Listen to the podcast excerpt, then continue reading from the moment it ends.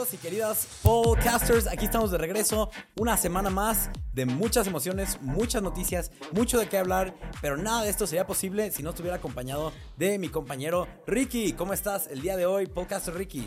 Hola Fons, hola podcasters, bienvenidos a este nuevo episodio. Claro, estamos acompañados de Gandaya de Riverlight, un placer trabajar con estos muchachones.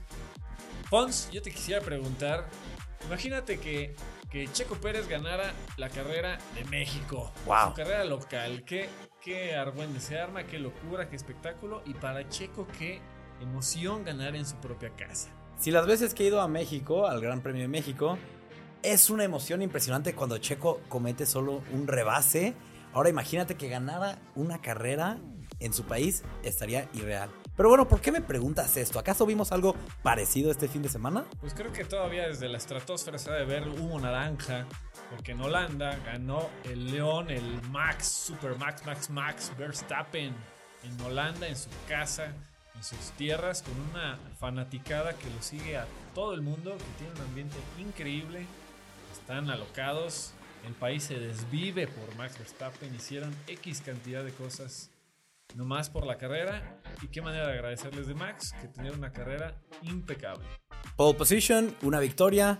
¡Wow! Qué, qué, barbaridad. Y algo curioso que, que, acabo de ver en las noticias es que para la próxima carrera en Italia, el 30% de los boletos que ya se han vendido han sido comprados por gente en Holanda. Entonces, esa afición de Max Verstappen es fuertísima, la sigue a todos lados y esta es la primera vez que se corre en la pista de Holanda. Ah, bueno, contexto. Vamos a hablar de la carrera de Holanda. Es la carrera que acaba de pasar. Este Esta, esta carrera de Holanda se corrió en Sandboards, pista que ya se había usado antes, hace 36 años fue la última vez que la vimos. ¿Y qué podio vimos el, hace 36 años? 1985, la última carrera que sucedió en esa pista. Y el podio, señores. En tercer lugar, Ayrton Senna Silva. En segundo lugar, Alan Prost. Y en primer lugar, ganador de aquella carrera, Nicky Lauda. ¡Wow!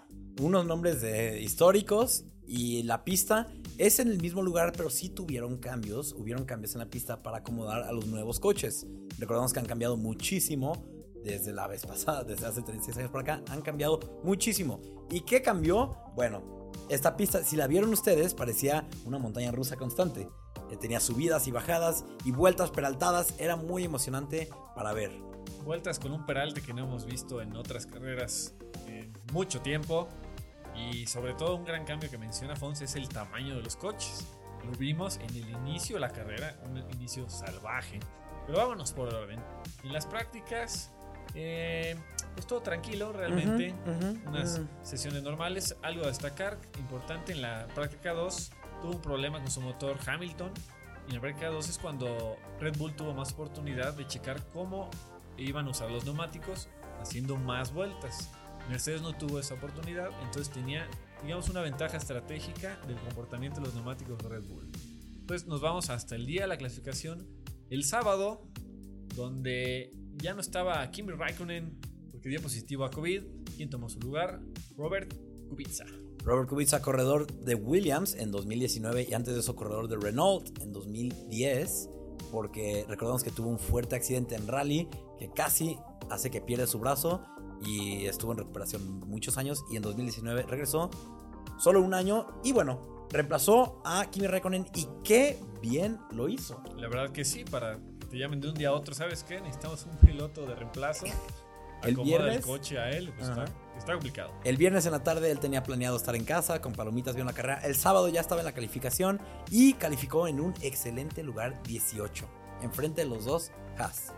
Así es, es una cosa extraordinaria porque el coche, recordemos, está adaptado al piloto, a su tamaño, a su forma y a cómo se acomoda él para manejarlo. Entonces, buen trabajo del equipo de Alfa Romeo para adaptarlo y tenerlo listo para el pole. Uh -huh. Calificaron en un lugar 18 y ¿quién calificó solo dos lugares enfrente? Nadie más y nadie menos que Checo Pérez. Qué mala calificación tuvo. Una de las grandes sorpresas de la clasificación, un Red Bull que se veía como el coche más rápido de esa pista y no pasar ni siquiera a la Q2. Y fue por poco realmente. Norris apenas logró pasar a Checo, pero pues pasó a fin de cuentas. Entonces Checo se quedó en el décimo quinto lugar. Decimosexto lugar. Decimosexto, Sí, sí, sí, decimoquinto es Norris. Sí, Tienes razón. correcto. Y bueno, preguntan por qué Checo Pérez le pasó esto. Ah, es, es un poco difícil de justificar, pero él dice que porque cuando lo sacaron, lo sacaron con mucha gasolina, entonces el coche estaba muy pesado, por lo tanto no iba tan rápido como coches sin con menos gasolina. Y luego cuando iba a hacer su segunda vuelta rápida, hubo mucho, había mucho tráfico, entonces no alcanzó el tiempo, no alcanzó a llegar, no alcanzó a poner su vuelta rápida, por lo tanto quedó descalificado en la Q1. Pero al final, esto fue una ventaja para Red Bull. Tanto Max Verstappen como Checo Pérez eh, era una eventualidad que fueran a necesitar un cuarto motor. Entonces aprove- aprovecharon que Checo calificó tan mal para tomar esa penalización de 10 lugares tomando un cuarto motor. Recordemos que cada equipo puede tener 3 motores en la temporada. Si tomas un cuarto, son, es una penalización de 10 lugares. Lo tomaron, Checo Pérez ahora iba a empezar en último lugar, pero con un motor nuevo. Así es, entonces de lo malo, lo bueno. Entonces, hablando de sábado, el chico sábado y su compañero, los dos Williams, pasaron a Q2 y en la Q2 hicieron un desmadre. Primero choca Russell, Sí. es el primero en chocar en la Q2, bandera roja, regresense a los pits y cuando se reanuda todo, choca a su compañero, Latifi también, bandera roja. Otra bandera roja. Y con esa bandera roja termina la cual así como estaba. ¿Qué pasó sorprendente ahí? Norris fuera. Norris se fuera. quedó. ¿En qué lugar quedó, Fons? Que no me acuerdo. En treceavo lugar. Entonces, qué Sí. barbaridad. Norris, después de una constancia tremenda que había tenido, ahora no le deja ni pasar a la Q3. Vaya. Y luego en la, en la Q3, ¿quién se lleva la pole position? El héroe en casa. Max Verstappen. Seguido de Lewis Hamilton, Valtteri Bottas y un, una increíble, un increíble desempeño de Pierre Gasly en cuarto lugar. Pierre Gasly también de Antonio Giovanazzi, un Alfa Romeo en la Q3, que digamos tuvo suerte de los accidentes en Q2. Ujú. Bueno, puso su tiempo, bueno para pasar a la Q3, ahí está. Séptimo lugar para Giovanazzi. Increíble. Lo de Gasly también muy calladito en cuarto lugar. Y quien hasta arriba, Max y los dos Mercedes. Y bueno, llega el domingo, el día de la carrera, y tenemos, nos dieron una carrera con unas partes emocionantes, unas partes no tanto. Ya no hubo lluvia. No hubo lluvia, por fin, yo estoy agradecido que no hubo lluvia esta vez. Pero en esta carrera se rompió un récord, bueno, no tanto un récord, pero Max logra un logro, que es liderar mil vueltas de un gran premio. A sus 23 años de edad ya ha liderado mil vueltas. Una Tan máquina, solo este año... sí, más de mil vueltas. Tan solo este año ha liderado 468. Es la naranja mecánica en, en una sola persona. Ujú. Este- esta carrera también nos dio a nuestro corredor del día, Checo Pérez, que personalmente no creo que se lo haya merecido, pero se lo dieron porque dio buenos rebases, dio un buen espectáculo. Ricky, ¿tú qué piensas del corredor del día? ¿Por qué crees que se lo dieron?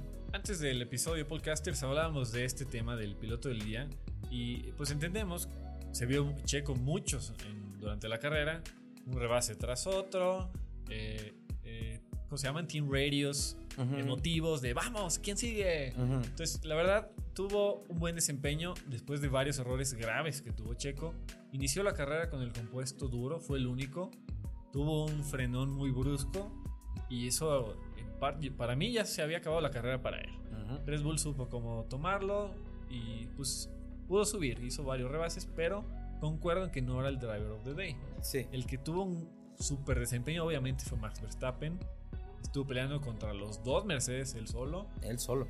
Y Gasly eh, no lo vimos en toda la carrera. ¿Por qué? Porque estuvo en un cuarto lugar constante. Su equipo bien pensado en las paradas a pits. Duró una eternidad en un neumático volando. Duró otra eternidad en un neumático medio. Entonces, bien por Gasly con esa constancia. Un cuarto lugar fantástico. Cualquier error de los de arriba se sube al podio. Sí. Y bueno, yo, al igual que Ricky, yo creo que Gasly debió haber sido el corredor del día porque mantuvo un excelente cuarto lugar luchando contra los Ferrari, manteniéndolos atrás. ¿Qué otro corredor tuvo una muy buena carrera? Fernando Alonso. Creo Fernando yo- Alonso desde la primera vuelta, perdón, Sí. tuvo un gran desempeño que ya es normal en Alonso, es de los mejores en arrancar sin duda alguna, sigue dando clases de por dónde sí y por dónde no. Alonso empezó en noveno y acabó en un muy respetable sexto lugar, teniendo un rebase en la penúltima vuelta al Ferrari de Carlos Sainz Jr.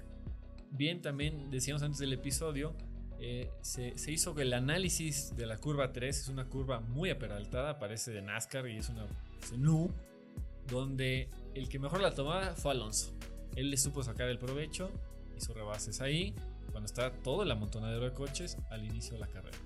¿Y sabes de qué otro equipo me gustaría hablar? Y es del equipo de Haas. De los dos corredores de Haas. Nikita Mazepin y Mick Schumacher tuvieron muchos roces este fin. Ya han tenido varios roces en otras carreras. Pero este fin lo tuvieron desde el sábado. Donde Mick Schumacher, Nikita sintió que Mick lo estorbaba. Entonces al intentar rebasarlo, Nikita bloquea a Betel, que estaba en una vuelta rápida. Y bueno. De manera muy, muy, muy peligrosa. La verdad es que sí, también se había venido un accidente fuerte. Gracias a Vettel que pudo reaccionar a tiempo. Pero sí, le arruinaron su vuelta tal cual. Sí. Y sí hubo penalización para Mazepin. Sí. Claro que sí. Sí, claro. sí, fue muy obvio.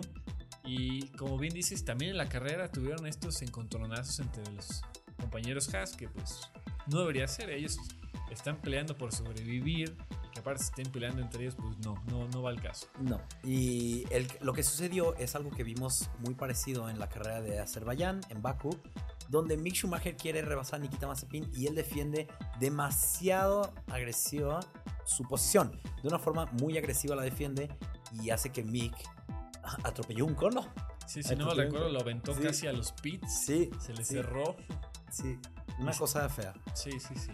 También el, el- el inicio estuvo, lo dije al principio del episodio, muy salvaje. La verdad que eh, no dimensionaba el ancho de la pista y es muy angosto y con tanta subida, tanta, tanta bajada y tanta curva, que se iban rozando por todos lados. No sé cómo no hubo un safety car, eh, sobre todo en esa primera vuelta. Vettel estuvo en una situación crítica en esta curva 3 que mencionamos muy aperaltada, en la que pierde su coche, Valtteri Bottas alcanza a reaccionar de buena manera y lo logra esquivar. Pero sí, muchos roces, pero no hubo nadie realmente dañado. Eso sí, muy bien hecho por, con- por- muy bien hecho Valtteri Bottas por esquivar al coche de Sebastián Vettel. Y de otro, de otro corredor que me gustaría hablar es de Daniel Ricciardo, que iba a tener una muy buena carrera, pero el equipo le pide que, no con estas palabras, pero lo sacrifica para que Lando Norris tenga una mejor carrera. A Danny Rick lo piden que él enfrente estorbe a los coches que vienen atrás, que venían más rápidos, que lo podían rebasar, para que cuando Lando entrara a los pits saliera enfrente de todos estos coches. Danny Rick, siendo un buen compañero de equipo, hace lo que puede y al final acaba un- una posición afuera de los puntos. Acaba en onceavo lugar y todo esto para que su compañero solo acabe en décimo lugar. Cuando pudo haber estado al revés y Danny Rick pudo haber estado en los puntos. Así es, eh, mal fin de semana para McLaren, verdad que no. Pero este sacrificio que hacen con Richardo, se lo dijeron hasta de manera burda cuando Checo Pérez venía detrás de él, de hay que detener a Checo, hay que retener a Checo. Y pues no, al final no pudo, un buen rebase de Checo, buen movimiento. Pero pues sí, la verdad que McLaren eh, creo que tenía más posibilidad en esta carrera con Richardo. Y dijeron, no, vamos por Norris. Ujú. Y bueno, y eso es lo más importante en la carrera. ¿Podemos hablar de todos los anuncios que se han hecho estos días? Claro que sí, porque son anuncios grandes, son anuncios importantes. Son anuncios que ya veíamos venir. Ya los veíamos venir, ya lo habíamos hablado, pero por fin nos lo confirman. Ya no tenemos que estar especulando, ya no tenemos que estar diciendo yo creo, yo creo, ya es asegurado que Valtteri Bottas va a conducir para el equipo de Alfa Romeo y George. Russell. George Russell confirmado en Mercedes. Qué miedo, qué terror. Ay, Qué viene. emoción por Russell en un Mercedes. Russell, la, la dupla británica en Mercedes, se ve que va a estar tremenda. Sí, Y ahorita que decías de botas, eh, también algo destacable de botas en la carrera fue cuando lo meten a pits al Sí. final, eh, pero sin sentido alguno. Lo metieron para nada. Yo pensaba que era para la vuelta rápida. Botas también lo pensaba. Empezó a hacer la vuelta rápida. Y cuando llevaba dos sectores en morado, que quiere decir que es lo más rápido posible, le llega un mensaje de radio en el que le dicen, por favor, aborta la vuelta rápida. no la Entonces, hagas. qué cosas, ¿no? Eso es lo que a muchos fanáticos nos da malestar estomacal, porque a fin de cuentas es un corredor y que le digan que frene, pues está está cañón, ¿no? Entonces, al final de cuentas, la vuelta rápida se la dan a Hamilton. La consigue justamente, ¿verdad? Pero es un punto más para Hamilton en esta pelea por el campeonato que Max ya va liderando. Sí, y bueno, me gustaría darles unos, unas estadísticas de cosas, no de cosas, pero de la dupla de Lewis Hamilton y Valtteri Bottas en estos cinco años. Valtteri Bottas, esta es una muy curiosa, desde que Lewis Hamilton entró en el 2007, cada compañero que ha tenido ha estado con él un año más que el anterior. Su primer compañero Fernando Alonso estuvo un año. Heikki Kovalainen estuvo dos años siendo el compañero de Lewis. Jenson Button estuvo tres años. Nico Rosberg estuvo cuatro. Valtteri Bottas concluye su temporada en Mercedes después de cinco años estando con Lewis Hamilton. Entonces vamos a ver a George Russell y Lewis seis años. pues la verdad que para la edad de Hamilton seis años se me hace mucho, pero pues, si quiere estar ahí, seguro alguien le da un asiento. Si no es Mercedes, porque Mercedes tiene hambre de poder. Sí. Y otra, otro dato es que cuando se retire, bueno, no retire, pero esta dupla deje de existir, van a haber concluido 100 carreras juntos y va a ser la segunda dupla con más carreras en la historia. La primera siendo Rubens Barrichello y Michael Schumacher. Hicieron 104 carreras juntos, después Bottas y Hamilton 100, Mika Hakkinen y David Coulthard 99, Mark Webber y Sebastián Vettel 94 y así se van. Interesante, ¿no? O sea que Leonard le van a ganar por una, una carrera al. No, no, cuatro, cuatro. Ah, eh, Michael Schumacher 104, Bottas y Lewis 100. Oh, vaya. Ajá. Interesante, ¿no? Sí, sí, sí, porque la verdad que Bottas no suena tanto a tanto tiempo que ha estado, pero fíjate, ya tantas carreras juntos. Cinco años. Y sí, y otra cosa bueno, esa, esa estadística está un poco movida porque antes eran mucho menos carreras. Sí, también, 22, 23. Pero igual son 100 carreras que, bueno, eso hemos visto en 100 carreras a los dos. Ajá, Sí, tal cual. Y también, este, Botas, después de estar hablando con el equipo, dijo que esto yo también ya lo había pensado, pero nunca lo había escuchado de su, de sus, de su boca.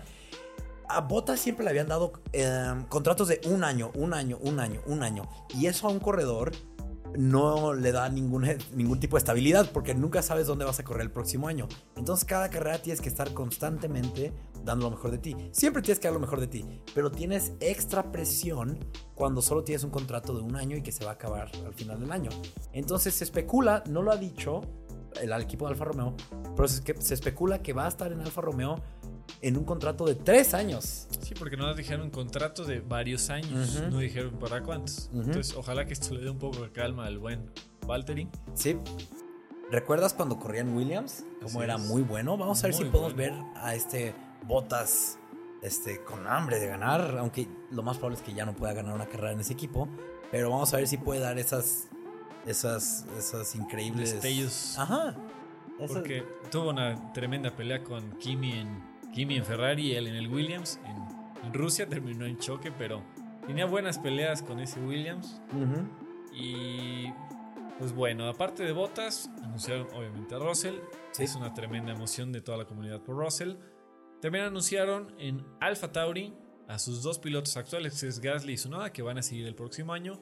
Cosa que me sorprende porque Alpha Tauri ha tenido un cambiadero de pilotos qué bueno que ahorita digan, ¿sabes qué? Hay cambio de regulaciones, vamos a tomar el equipo que ya tenemos para que se adapte al nuevo coche.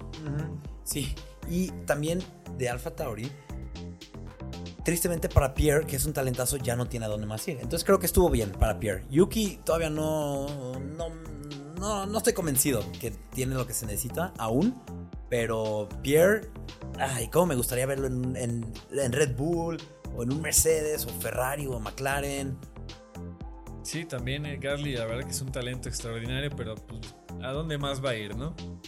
Y también ahorita estaba viendo ahí, los españoles siempre disfrutan entre sí competir. Sainz en su Ferrari, Alonso en su Alpine, siempre se saludan, se rebasan, etc. Es mucho respeto entre ellos dos. Alonso es el héroe de Sainz, lo ha dicho él muchas veces, y ahora compiten. Entonces, qué padre experiencia para los dos compatriotas, ¿no? Oye, Ricky, otro, otro dato que te quiero decir, bueno, que les quiero decir a ustedes, podcasters, es, no sé si se han fijado, pero ya van 13 carreras y no hemos tenido una carrera donde un solo equipo acabe en primero y segundo lugar. ¿Te acuerdas que antes siempre era Mercedes 1-2? Sí, y por ahí Max. Ajá, y Max en tercero. en esta temporada no hemos tenido ni un Red Bull 1-2, ni un Mercedes 1-2. Ah, es un excelente dato. Ahorita. Y es, la última vez que pasó esto fue en el 2012, que sucedió el primer 1-2 después de 16 carreras. Órale, y de Red Bull. Y de Red Bull. Claro. Esperemos que después de unas cuantas carreras podamos ver un 1-2 nosotros. Sí, en, Aust- en Austria es cuando debió haber sido un Red Bull 1-2 fácil, Sí. pero bueno. Ojalá que pase pronto, ojalá que no sea Mercedes. pero pues ahí están peleando. Bottas estuvo muy constante esta carrera, cabe destacarlo, quedó en tercer lugar. Sí, Fue el clásico podio Max, Hamilton y Bottas, el podio más visto en la historia. en la historia de la Fórmula 1. Ricky, un último tema que me gustaría tocar contigo. Se escucha mucho el nombre Alex Albon. Que se dice que va a ir a Williams, pero que Mercedes no lo deja. Ah, ¿qué, qué crees que pase con Alex Albon? Pequeño contexto de Alex Albon, pues es obviamente el piloto que estuvo en Red Bull, que sacaron y metieron a Checo. Entonces es familia Red Bull. Williams es uno de los equipos juniors de Mercedes. Entonces máximos rivales de un lado al otro. Suena a, la Guerra Fría, ¿no? Entonces, Toto Wolf ya lo admitió, ya lo dijo. Me preocupa meter a un junior de Red Bull en Mercedes, sobre todo en una época en la que hay tantos cambios, tantas transiciones, en el que todo este avance tecnológico que están haciendo para su nuevo coche, pues no quieren que se filtre. Y más porque Red Bull va a empezar a trabajar en sus propios motores a partir del próximo año. Entonces, qué conveniente para Red Bull tener a, su corredor en un equipo que tiene motores Mercedes. Entonces, ¿qué crees que vaya a pasar con Alex Albon? ¿Crees que vaya a entrar a Williams? ¿Crees que se vaya a bloquear esa movida? ¿Crees que lo vayan a soltar de Red Bull para que pueda entrar? Yo, o sea, soltarlo de Red Bull lo veo muy, muy probable.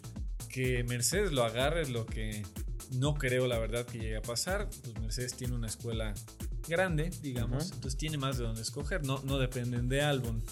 Ok, entonces te voy a hacer una pregunta. Solo respóndeme con sí o no. Nick De Vries en Williams, Sí. Albon en Alfa Romeo. Mm, Uh-oh. Porque aún no sabemos quién va a estar en el otro asiento de Alfa Romeo. yo digo que no. Ok, va, va, va. Yo también la veo difícil. Pero en la Fórmula 1 nos, nos solemos sorprender bastante seguido. Y bueno, en Alfa Romeo pues ya tenemos a Botas. El otro lugar para mí, la verdad, que va a ser de Giovanazzi. En, en lugar de Albon, pues digamos ya se salió un poquito de la Fórmula 1. Entonces alguien con más constancia y que ahorita pues ti- tiene sus destellos. Ya habíamos dicho que Giovanazzi no da mucho que hablar. Últimamente se ha mencionado un poco más. Entonces creo que es buen momento para él cuando está por definirse su futuro. y sí. Pero bueno, podcasters, con esto se nos acaba el tiempo. Una vez, muchas gracias por escucharnos esta semana. Los esperamos en la próxima semana para hablar de la carrera de Monza, donde va a haber otra calificación en viernes y carrera calificación en sábado. Esténse atentos a eso. Síganos en Spotify, en YouTube, en Facebook, en Instagram. Y Twitter, claro. Y Twitter. En todos lados síganos podcasters. Entonces venga, carrera en Monza, muy emocionante, nuevo formato, a ver cómo nos va. Poner alarmas desde el viernes. Uh, muy bien, podcasters. Nos vemos la próxima semana. Hasta luego.